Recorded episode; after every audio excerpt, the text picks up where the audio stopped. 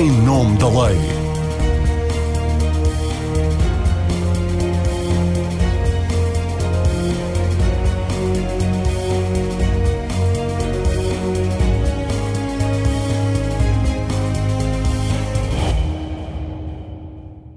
Olá, o Em Nome da Lei regressa de férias para falar sobre pensões de alimentos devidas a filhos com mais de 18 anos.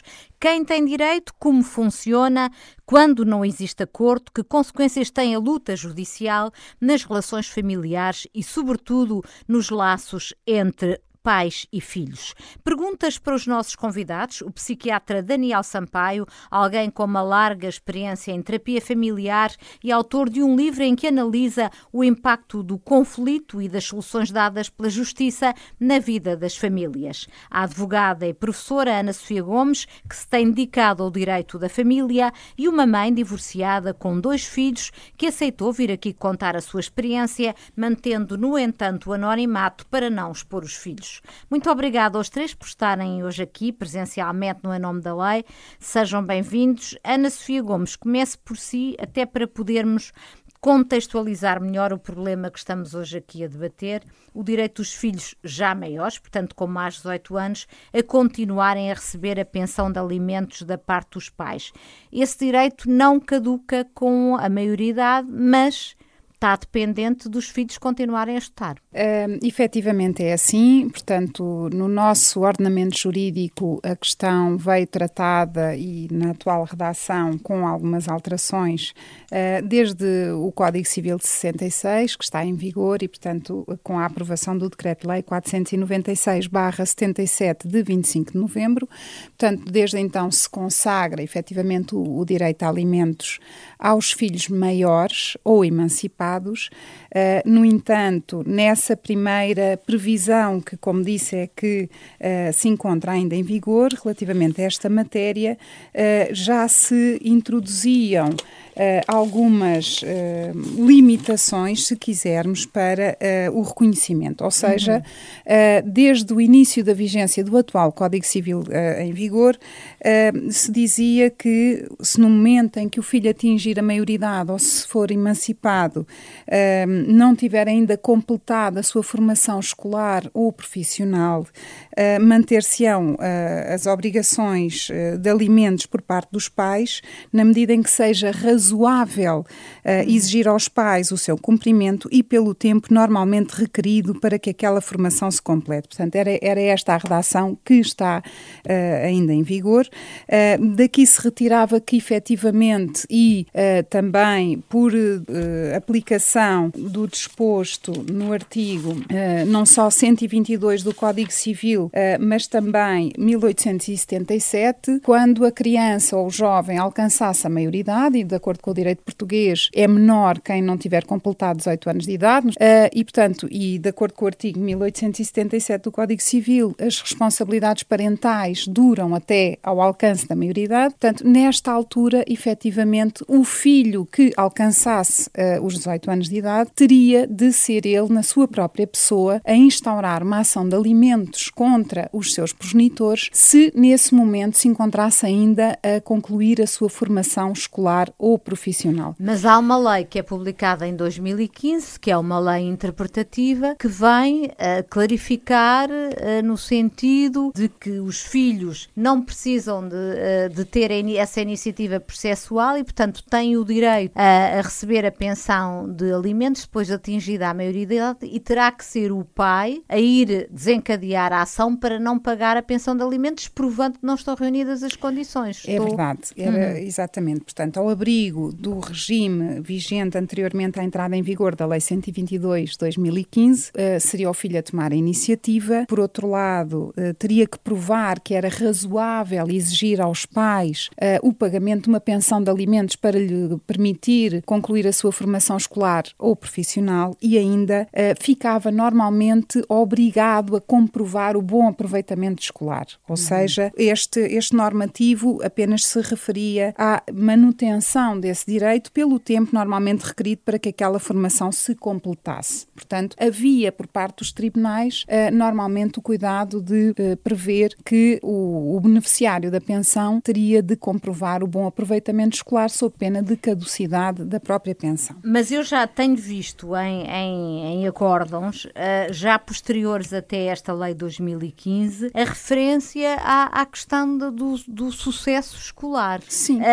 porque li uma sentença de um tribunal superior em que era dito que o financiamento dos estudos por parte dos pais pressupõe que haja aproveitamento curricular da parte do, do filho. Bom, e, e, o que eu sim. pergunto é: mas o filho há de residir na casa do progenitor a quem não é pedida a pensão de alimentos e aquele que tem a cargo a, a, o pagamento das despesas. Esse, independentemente do sucesso escolar do filho, terá sempre que participar nas despesas ou, ou se não ter a carga totalidade da despesa. Bom, essa questão que coloca tem toda a pertinência e tem um enquadramento que eu julgo que é um bocadinho mais abrangente. Na realidade, quando o legislador aprovou o Código Civil, temos que ter em consideração que o nível uh, socioeconómico da nossa população era consideravelmente mais baixo do que é hoje em dia, uh, o, o, nível da alfabetização muitíssimo inferior também, uh, e, portanto, o legislador não perspectivou, havia realmente um, um recurso relativamente limitado das pessoas e dos jovens, sobretudo ao ensino superior, havia sempre vagas sedentárias nas universidades e, portanto, o legislador não teve realmente a noção do que viria a suceder já numa viragem da página da sociedade portuguesa em termos históricos, sociais, políticos, económicos, que se traduziu realmente numa melhoria qualitativa das condições de vida da nossa população e que determinou de facto que eh, se aumentasse de forma muito significativa a procura por formação ao nível superior. Porquê? Por forma a que os jovens se consigam inserir plenamente no mercado de trabalho, que é uma preocupação uh, bastante uh, visível, tanto ao nível da comunidade portuguesa como das políticas de emprego da, da, própria União Europeia, e, portanto, daí que hoje em dia se tenha uma percepção diferente do que, do que deve ser obrigatório proporcionar aos filhos em termos de formação escolar ou formação profissional, porque também o nível de especialização da sociedade aumentou, não é, de sobremaneira, e, portanto, hoje em dia uh, já estamos não numa fase em que os jovens querem aceder ao ensino superior, mas eu dizia, diria que já passamos essa fase e agora já não é suficiente, manifestamente, nos dias que correm, ser uh, titular de uma licenciatura claro, e já se requer que todos hum. os jovens saiam da universidade praticamente sempre com mestrado, claro, como pois. mínimo. O que até é? pode prolongar uh, o período, o período de, uh, académico, não é? Para lá dos 25 anos. Sim, se, na maioria dos casos não prolongará se efetivamente o jovem uh, não chumbar nenhum ano, como se costuma dizer, não reprovar nenhum ano, pode terminar o mestrado com sucesso com 24 anos, uhum. não é? Uhum. Porque uma licenciatura normalmente são 4 anos e, portanto, um mestrado normalmente uh, 18 meses a 24. Ou, Ana Sofia, mas na sua experiência como advogada, tem visto ser invocado uh, esta questão e fazer depender a concessão da pensão do sucesso escolar ou de um outro aspecto que eu também já vi referido, que é aquilo que é chamado de ingratidão o facto de os filhos não procurarem os pais, não quererem estar muito com eles e depois isso servir também de argumento, por vezes acolhido por juízes, para que o pai ou a mãe, mas normalmente é o pai, não pague a pensão de alimentos?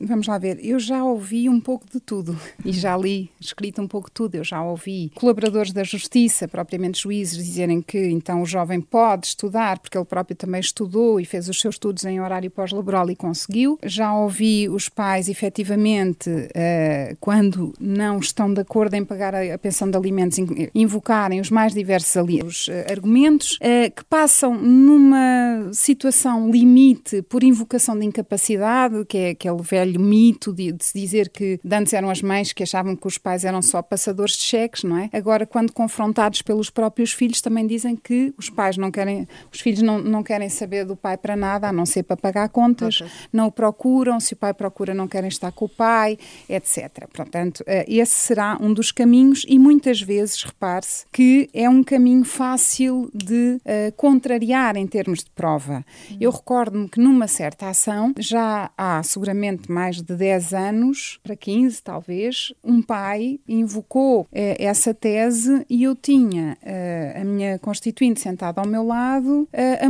mostrar umas mensagens de telemóvel em que ela sucessivamente mandava ao pai quase todos os fins de semana, então pai, é este fim de semana que podemos estar juntos, é agora que nos podemos encontrar e o pai sucessivamente dizia, ah, não é possível, este não posso, o outro não posso, quer dizer. E nessa altura, eu diria entre 10 e 15 anos, por acaso agora não consigo precisar, não era habitual juntar-se fotografias de SMS uh, eh, aos processos judiciais cíveis, não é?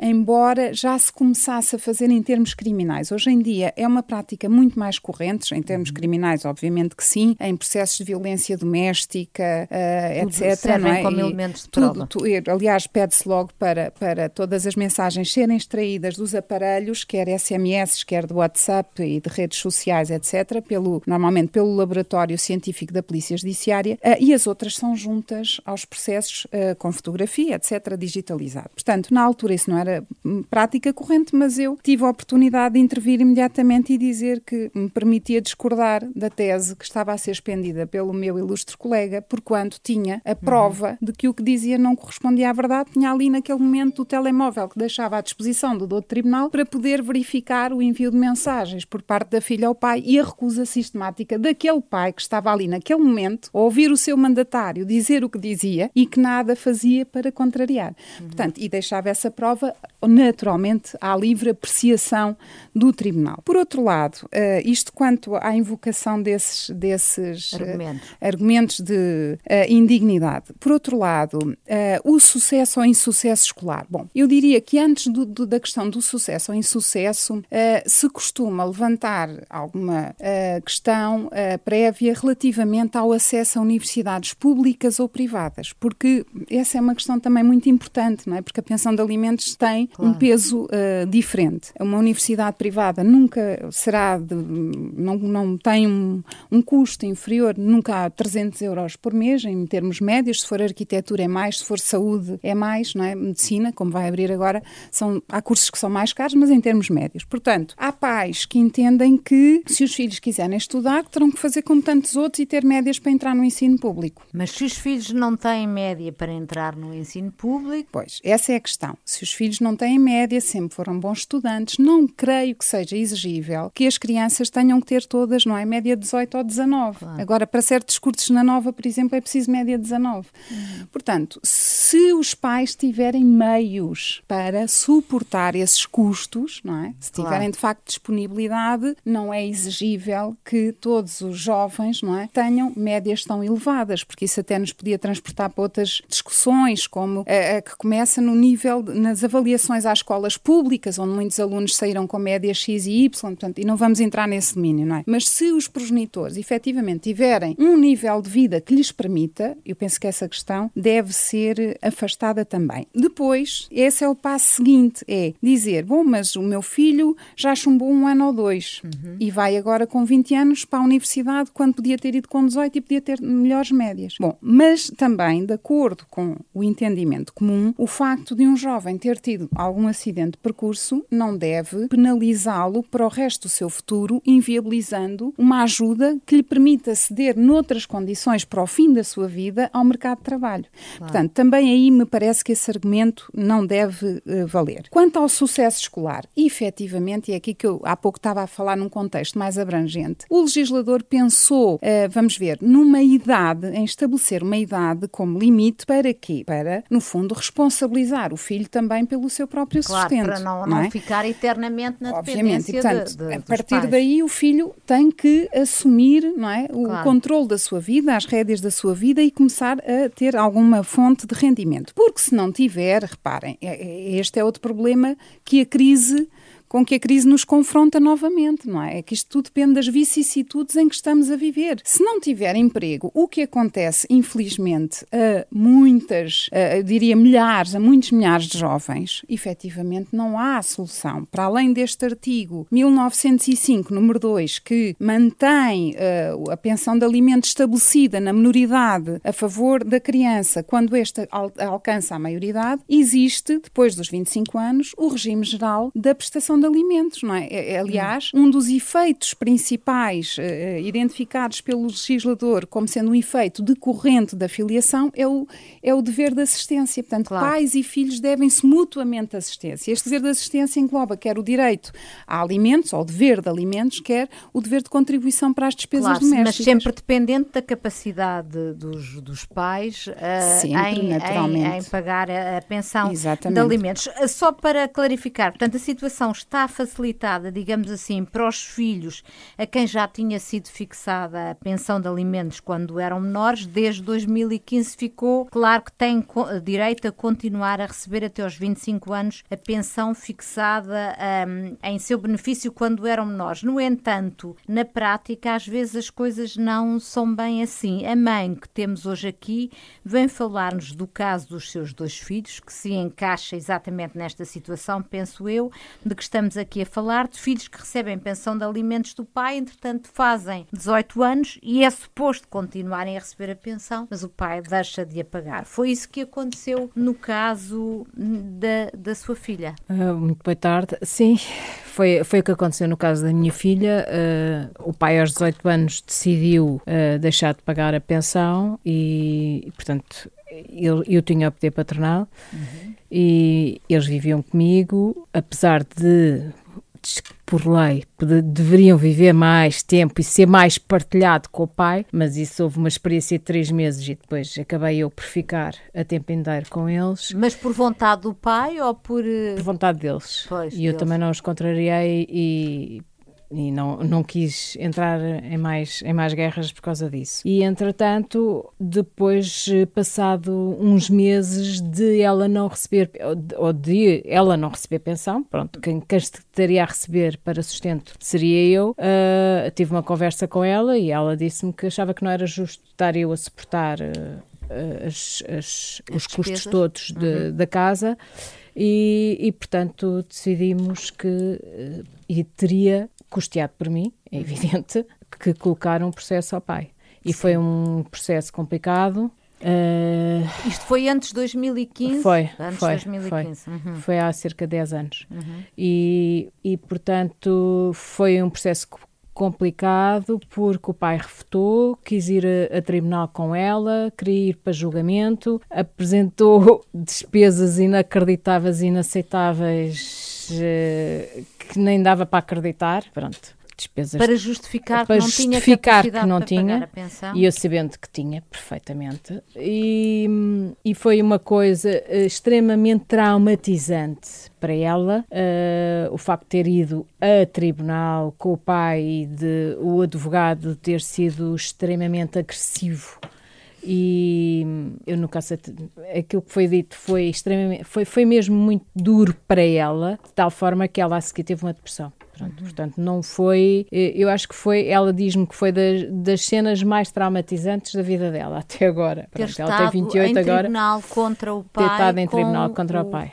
o pai, Pronto, no fundo, foi... a, a, defender argumentos Sim. para não. Para, e, e, depois, na prática, foi-lhe atribuída e, uma pensão E isto também eh, coincidiu com a questão dela ter chumbado a matemática no exame nacional e, portanto, teve um ano sem pronto, sem poder concorrer, a fazer melhorias de notas, a ter explicações, uh, eu pula também a fazer um curso de contabilidade, portanto, a, a, a, melhorar o inglês, portanto, ela não teve parada.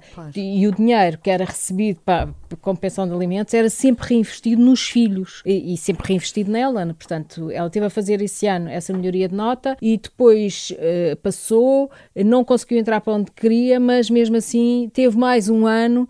Uh, e entrou para o ano zero e teve em gestão até ter entrado para aquilo que queria. Portanto, não, ela não é uma pessoa de desistir, é uma guerreira, é uma pessoa que vai à luta, uh, só que, na realidade, os miúdos e os filhos não têm que ter todos médias de 18 ou 19, como não é? é óbvio, como é óbvio. Um, mas foi, foi uma, uma coisa complicada. Uh, e, na, e não, além, da, além da, da, da, depressão, na relação, que consequências é que este caso teve na relação uh, uma da das sua coisas, filha com que foi, foi uma coisa engraçada porque ela sempre foi uh, muito impulsiva e muito transparente e espontânea. Uhum. Pronto, mas mandava mensagens ao pai e perguntava ao pai quando é que se viam, quando é que não viam, mas a partir de determinada altura, eles deixaram de querer ir para o pai ou passar o fim de semana com o pai. E o pai dizia que não queria os filhos contrariados ao pé dele, porque tinha, tem mais duas filhas, tinha a sua mulher e, portanto, até lhes dava jeito não terem os filhos uh, lá em casa. Uh, porque também havia uma grande diferença com os, com os novos filhos e com a nova família. Portanto, se eles fossem para o pai, eles acabavam por estar a fazer cestas com a irmã que tinha 10 anos de diferença. E, e eles já não tinham 15 anos e, portanto, eles já não tinham paciência eh, muito para isso. Para além do uhum. pai ter ido viver para um condomínio fechado, num sítio extremamente uh, isolado e, e, portanto, eles sentiam-se completamente fora do, do seu meio habitual e também deixaram uhum. de querer ir passar o fim de semana com o pai o que não é a questão. O, o que sobrou os 365 dias com a mãe e o pai, neste aspecto, a querer deixar de pagar a pensão à filha. Portanto, pois. isto. Depois, passado uns anos, acabou por ser a questão com o filho. Com o filho. E com o filho repetiu-se a história? Ou? Com o filho repetiu-se a Ele estava a pagar X de pensão, que já tinha ido também, já tinha sido definido também em tribunal. Eu estou divorciada há 20 e durante os primeiros 15 eu tive 11 processos em tribunal. Pronto, portanto, isto não, não, foi, não foi pera doce, não foi, não foi fácil, porque fui eu pedir o divórcio e, portanto, isso é sempre pois. Mais complicado. Uh, e, portanto, com o filho estava definido um, uma pensão de alimentos e, e o pai resolveu pedir a baixa da pensão de alimentos, mas não a alteração do regime de requisitas que ele não cumpria. Pronto. Uh, o que foi recusado pela juíza e ele recorreu para a relação e foi mandada a juíza fazer julgamento. Ele queria ir a julgamento. Simplesmente o meu filho já me tinha dito que pura e simplesmente não queria e nunca poria o pai em tribunal, porque ele também assistiu ao que se passou com a irmã e que por isso simplesmente não queria saber, não queria saber. Uh, e ele, pronto, isto faltavam sete meses para o filho fazer 18 anos. E, portanto, ele acabou por. Uh, acabámos por ir à conferência de pais e ele queria ir a julgamento e eu disse que, ok, queres dar 250 euros para um filho. Eu nunca pedi metade mais nada, porque nós tínhamos uma relação tão mal uhum. que o facto de me obrigarem a falar com a pessoa para estar a pedinchar uh, metade de uma roupa que eu comprasse, ou de uns ténis, ou disto ou daquilo, eu recusava. Porque eu já tive problemas durante o casamento com isso. Eu não ia estar numa relação tóxica com o ex-marido ponto. Pois. É assim, dá X e eu trato do resto de tudo que pois, era o que acontecia. Uhum. Pronto. Uh, Mas depois acabou por ser. Uh, e eu ele, acabei ele... por ceder nesse aspecto e dizer assim: ok, queres dar X, eu não quero ir para julgamento, dás X, dás 250 euros para o filho e, e fica assim. E ele uhum. acabou por dar diretamente ao filho, e, pronto, esse X. E, e eu continuei a sustentar o filho e sem Nada. Nada. Porque esse esse esse dinheiro depois é dado diretamente aos filhos. Uhum. Depois é a mãe que está a sustentar os filhos, que tem que dizer aos filhos: olha, tens que dar X para casa. E eu acho isto inaceitável. Ah, porque parece que eu estou a pedir uma, uma migalha para os sustentar. Claro. E que é uma coisa que eles acham que. Pronto, uhum. eu tenho filhos bem educados e bem formados, mas eu às vezes nem me sentia bem.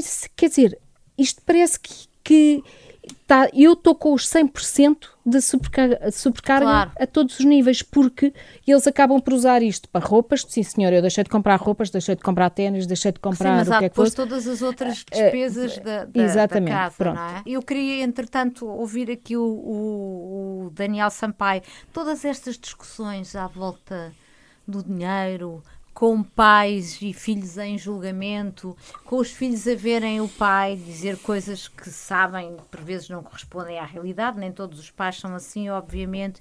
Isto causa um enorme desgaste na, na, na relação um entre enorme pais desgaste. e filhos. Preciso, preciso dizer que as questões do dinheiro muitas vezes são a parte de cima de um conflito emocional, num conflito relacional que muitas vezes tem origem no próprio divórcio nós, em psiquiatria e psicologia, dizemos sempre que há o divórcio legal e o divórcio emocional. O divórcio legal pode ser mais ou menos difícil, o divórcio emocional é sempre muito difícil. É difícil para o casal, que vê o seu projeto em ruptura, embora às vezes seja a melhor solução. É seguramente muito difícil para os filhos, que veem o seu projeto de família unida despedaçado e um pai para cada lado. O que acontece é que as questões do divórcio emocional se podem arrastar durante muitos anos. E, portanto, muitas vezes, quando nós vemos questões que têm a ver com aspectos jurídicos, nós temos de estar sempre atentos aos conflitos emocionais que existem. É daí que eu defenda que nas situações de divórcio litigioso tenha que ser dado um gran, uma grande atenção àquilo que vai acontecer no pós-divórcio e que acho que os tribunais de família deviam ser assessorados por técnicos de psicologia e psiquiatria independentes pudessem ajudar os, os, os, os, juízes, os procuradores e os advogados de ambas as partes a tomar decisões que tenham em conta esses aspectos emocionais. Eu sou muito crítico do funcionamento dos tribunais de família e menores por razões da minha experiência profissional de muitos anos, em que vejo muitas vezes que o conflito é incentivado pela questão pelas questões jurídicas, porque o tribunal cria muito esta questão, ganha ele, ganha ela, e esquece muitas vezes aquilo que é tão apregoado, que é o superior interesse uhum. da criança. Portanto, o que é que é possível fazer? Eu penso que é possível fazer, em primeiro lugar, é durante a infância e a adolescência dos filhos, ter muita, muita atenção aos aspectos relacionais. Aí há aspectos positivos. Hoje em dia, os pais novos estão mais atentos aos filhos do que estariam os pais nos anos 70, 80 e 90. Portanto, há, a nível da família, uma maior atenção dos progenitores masculinos ao bebê, à criança pequena, o que é alguma coisa que dá esperança para fomentar uma relação futura. Porque a relação que aparece aos 18 anos está sedimentada numa relação para trás. Se a relação com o progenitor for boa e se houver um divórcio, eh, se a relação for boa com o pai e com a mãe, é menos provável que possam existir conflitos. Portanto, nós temos de estar muito atentos na escola, no centro de saúde, à forma como as crianças e os adolescentes se relacionam com os seus respectivos pais. É uma coisa que é muito pouco falada em Portugal e as intervenções são muito simples. Uhum. Nós podemos ajudar os pais a serem melhores pais e ajudar os filhos a serem melhores filhos. Isso é uma coisa que pode ser feita por um médico médico de família, pode ser feito por um psicólogo, pode até ser feito por um padrinho ou por uma pessoa qualquer que seja importante na família. O aspecto relacional entre pais e filhos é uma coisa que tem que ser cuidada. E quando existe uma ruptura, que é o divórcio, se há um trabalho feito no sentido do bom relacionamento entre pais e filhos, o trauma é menor. Oh, oh, mas, ó oh Daniel, ouvimos aqui uh, esta mãe falar num aspecto que eu já ouvi ser referido por outras pessoas que é, no caso do divórcio, o pai uh, depois uh, arranja uma, uma outra relação, cria uma nova família e como uhum. que fecha a porta da família um, da família uh, anterior. Eu tenho ouvido. Esta mãe também disse uma coisa importante que tinha muita dificuldade em falar com o seu ex-marido. Uh, e isso eu compreendo muito bem, porque em alguns casos é muito difícil. E porquê? Porque o conflito não foi trabalhado.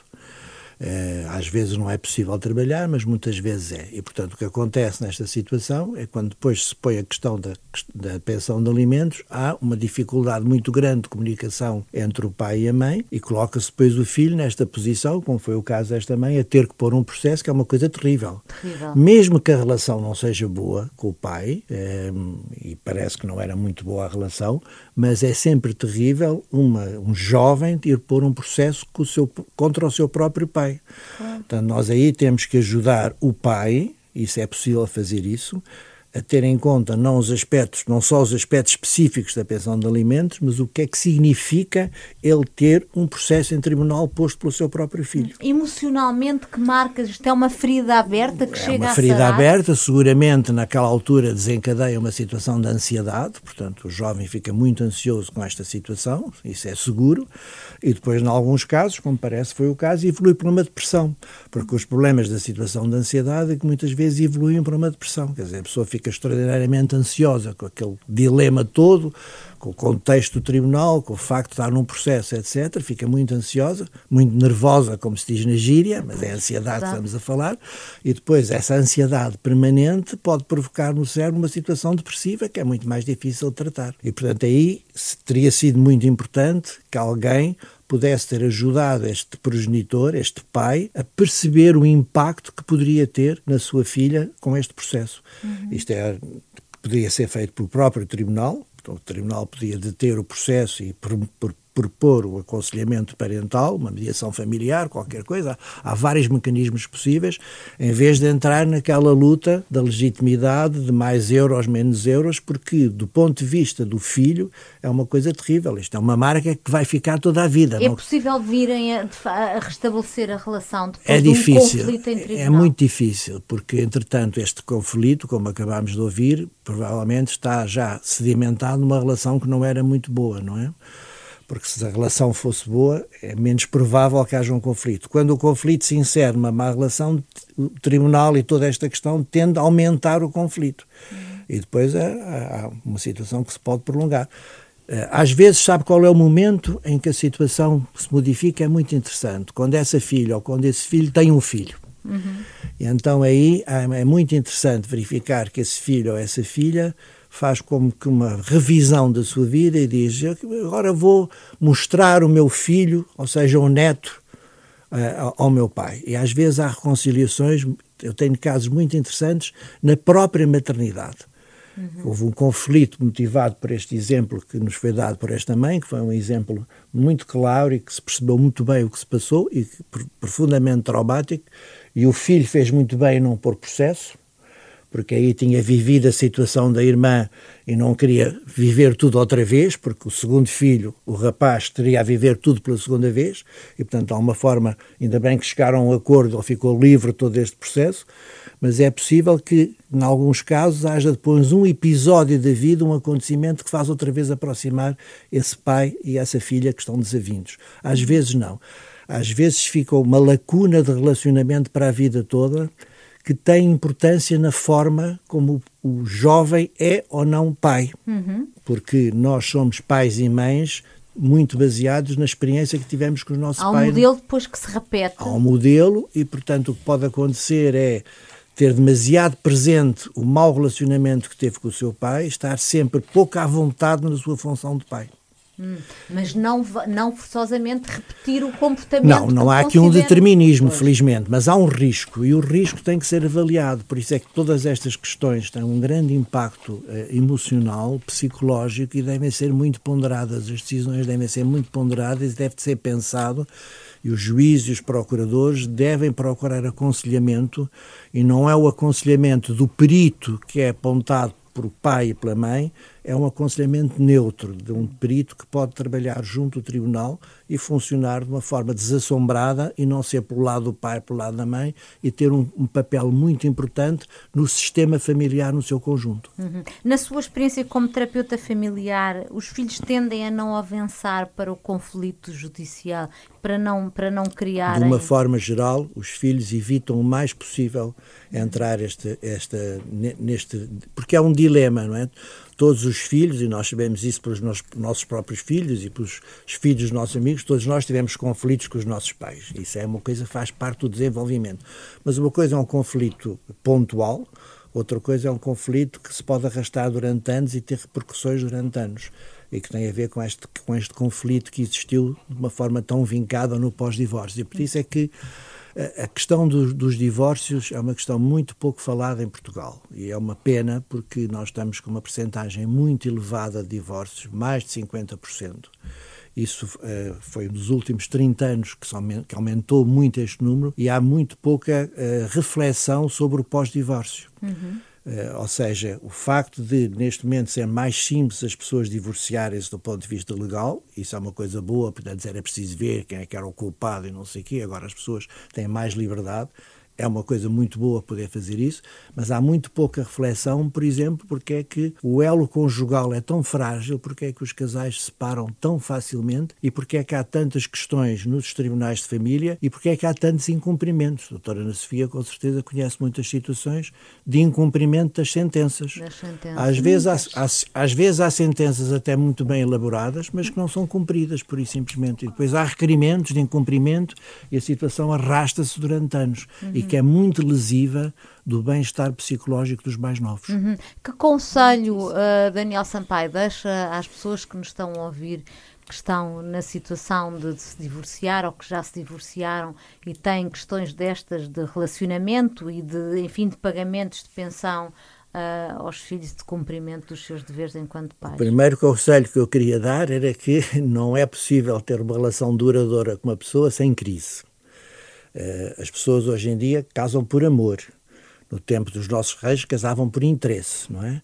As, as, as princesas eram oferecidas aos príncipes muito cedo porque era um interesse de Estado. Hoje em dia isso não existe, felizmente, as pessoas casam por amor e de uma forma geral casam muito apaixonadas. Uh, mas depois têm uma idealização da relação pensam que a relação é uma coisa como no dia do casamento e da festa do casamento. A relação entre um homem e uma mulher, duradoura, é uma relação muito difícil. Os homens são muito diferentes das mulheres, eh, não quer dizer que tenham direitos de um lado e do outro, mas são muito diferentes e, portanto, há muitos conflitos na relação. E hoje em dia o que eu vejo nos casais novos é a ideia de que assim que há uma crise, põem tudo em causa, põem o amor em causa e precipitam-se para o divórcio. Portanto, o primeiro conselho é refletir, procurar ajuda e não precipitar para uma situação de divórcio assim, sem mais nem menos. Há muitas situações de divórcio que são precipitadas. E depois, na minha, na minha tese, isso é uma tese muito minha, eu acho que o sistema judiciário, já falámos disso outra vez, eh, potencia, Muito, potencia muito esta crise. É com todo o respeito, do problema e não da solução. Com todo o respeito, porque cada, cada pessoa no, no tribunal faz o seu papel e acho muito bem que o façam bem, mas o próprio sistema não favorece a resolução do conflito. Isso é que é importante. Há pouca mediação familiar, há pouca reflexão. E, portanto, a primeira coisa a dizer é não se precipitem para uma situação de ruptura, procurem ajuda, e há hoje em dia a possibilidade do casal ser ajudado. Eh, as pessoas devem procurar terapeutas? As pessoas devem procurar psicólogos ou psiquiatras especializados em terapia de casal, que existe. Uhum. Eh, existem nos serviços públicos, embora em dimensão pequena, mas existem em, em privado e não é preciso fazer uma terapia muito longa. Muitas destas pessoas não têm problemas de saúde mental, algumas têm, mas têm conflitos muito profundos que têm que ser trabalhados. Portanto, essas pessoas devem procurar essa ajuda. E depois, no pós-divórcio, é muito importante, de facto, pensar muito em nome das crianças, porque toda a gente diz o superior interesse da criança, mas o que eu encontro é que pai e mãe têm muita dificuldade em ver o que é que é de facto importante para aquele filho e para aquela filha. E porquê é que os pais têm dificuldade? Porque ainda estão imersos no conflito. Estão muito focados no seu próprio conflito, não é? E o, e o que é interessante é que os casais que se amaram mais e que se amaram de uma forma muito apaixonada são aqueles que vão conflituar mais. É muito interessante isso. Se houve uma relação de grande paixão e se houve um grande envolvimento amoroso entre aquele pai e aquela mãe, vamos encontrar depois uma ruptura e vamos encontrar uma raiva, uma, uma ira muito grande entre esse casal, que provavelmente tem a ver com aquilo que ambos sentem que perderam, e, e há uma dificuldade muito grande em perceber qual é o interesse de facto daquele filho ou daquela filha. Uhum. E temos que os ajudar, e é possível fazer uma intervenção no sentido de os ajudar a questionar desta forma. Neste momento, o que é que é melhor de facto para o seu filho António e para a sua filha Maria? Coloque-se no lugar deles e temos que fazer esse exercício junto aos adultos. Felizmente que os tribunais, neste momento, têm muito mais capacidade de perceber a importância do pai e da mãe, existem mais casos de guarda partilhada que correm bem, há muitos casos de guarda partilhada correm muito bem e, portanto, há também, como dizia a doutora Ana Sofia, há uma grande evolução da sociedade em relação ao papel do pai, em relação ao papel da família reconstruída, portanto, nós estamos a evoluir. Uhum. Só que quando estamos, quando temos, estamos em frente de um drama individual, muitas vezes é difícil a percebermos essa situação. Mas ainda bem que falou aí da guarda partilhada, porque eu tenho conhecimento de algumas situações de crianças que estavam em, em, em, guarda partilhada, em residência alternada e depois chegadas à maioridade optam por ficar em casa do pai eh, ou da mãe e depois têm de requerer a pensão de alimentos ao, ao outro progenitor. E são eles próprios que têm que avançar com uma ação na conservatória do, do, do, do registro civil, se não correr bem, segue para tribunal, não é? Ana Sofia, para esclarecer este ponto. Pois, esse ponto é controverso. Uh, há decisões nos dois sentidos, quer da parte das conservatórias, quer da parte dos tribunais. Uh, nesse caso, eu já vi até sentenças de tribunais, acordam os tribunais superiores no sentido de que um, deve primeiro ser pedida a cessação da pensão, da obrigação alimentar pelo progenitor responsável pelo seu pagamento e só depois é que uh, o filho pode instaurar um, um apenso que no fundo penso que é esta hoje em dia a, a, posição maioritária, se tiver havido uma fixação de pensão alimentar na menoridade.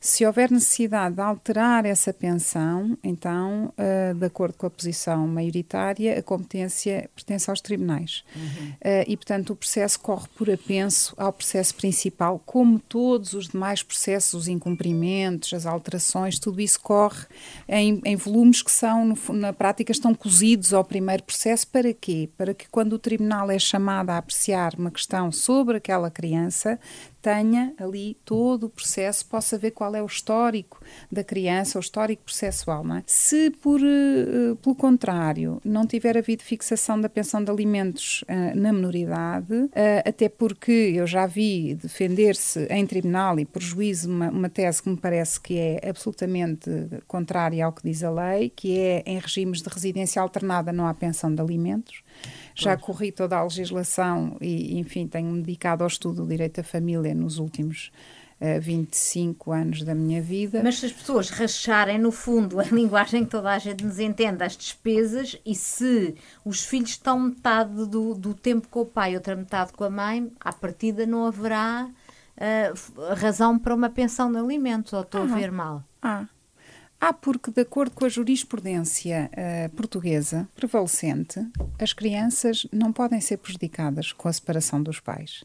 Sejam casados, vivam em união de facto, portanto, têm o direito a manter o mesmo nível de vida que tinham durante a vida em união, seja em casamento, seja em união de facto sempre que tal seja possível, porque naturalmente se compreende se havia dois eh, vencimentos a custear as despesas de uma casa e agora são duas, terá que haver um ajuste. Mas, ainda assim, a criança tem o direito de manter o mesmo nível de vida. E, portanto, se existe um progenitor, suponhamos, que ganha 10 vezes mais do que o outro, é? A verdade é que a criança não pode ser prejudicada, fazer uma vida de pobre em casa do progenitor que paga pouco e uma vida de rica em casa do outro progenitor. Só porque isso interessa aos progenitores. Porque, na verdade, o que é importante em qualquer processo com crianças é salvaguardar o seu superior interesse. E o superior interesse da criança é ter estabilidade a todos os níveis. E pode parecer, quando falamos aqui em pensão de alimentos, que se está apenas a, a falar de aspectos financeiros, mas não. Um dos aspectos importantes e que são sempre tomados em consideração uh, pelos tribunais quando são invocados pelos mandatários ou quando os juízes se apercebem, e, e, há cada vez mais a intervenção daquelas equipas multidisciplinares de assessoria técnica dos tribunais, é uh, salvaguardar o superior interesse da criança desde logo a partir do momento da ruptura familiar. Porquê? Uhum. O sofrimento da criança e o Dr. Daniel Sampaio sabe isso mil vezes melhor do que eu, pelo menos, para mais. um, é muito acentuado nessa fase. A claro. criança vê o seu mundo desmoronar-se claro. e, portanto, perde todas as suas referências, as suas âncoras. E o mínimo que se deve e pode fazer é, precisamente, permitir que a criança mantenha alguma estabilidade mínima, sempre que possível, ficando a viver na mesma casa Uhum. É muito importante para os tribunais terem em consideração, numa ação de atribuição da casa de morada de família, o interesse dos filhos do casal, ficar a viver na mesma casa, no seu quarto, isso permite-lhe o quê? Manter não só a mesma casa, o, meu, o seu espaço de intimidade, como continuar, e esta é outra, outra situação muito importante a preservar, continuar a frequentar o mesmo estabelecimento de uhum, ensino uhum, uhum. para manter os mesmos amigos, amigos claro. manter as suas rotinas, frequentar as mesmas atividades extracurriculares, não é? Para ter um abalo mínimo, portanto, minimizar o efeito da separação das suas figuras de referência, que são os progenitores. Por causa da, da estabilidade. E isso uhum. é mantendo a estabilidade, portanto, manter as suas rotinas, os seus contactos, os seus amigos e, e, com isso minimizar a saída repentina de um dos dois da sua vida, uma uhum. das figuras de referência da sua vida, assim repentinamente. Mas o Daniel Bom, Sampaio estava-me aqui a fazer sinal que queria. Eu queria pôr uma questão à doutora Ana Sofia que me parece importante ou seja, num casal que está uh, em que os filhos estão em guarda partilhada com residência alternada, pode haver pensão de alimentos. Eu acho que não só pode, como deve. Porque acho é que... muito usado o argumento que, Claro. como estão em residência alternada, está uma semana em casa de um e uma semana em casa do outro, não há lugar para pensão de alimentos. Mas isso Não eu- há nada na lei que diga isso. Claramente é contrário ao que diz a lei. O É que importante a lei prevê. esclarecer Claro, este- claro, E eu gostava até de dar aqui uma pequena noção de alimentos, porque a maioria das pessoas pensa que quando estamos a falar em alimentos, estamos a falar exclusivamente em géneros alimentícios, não é?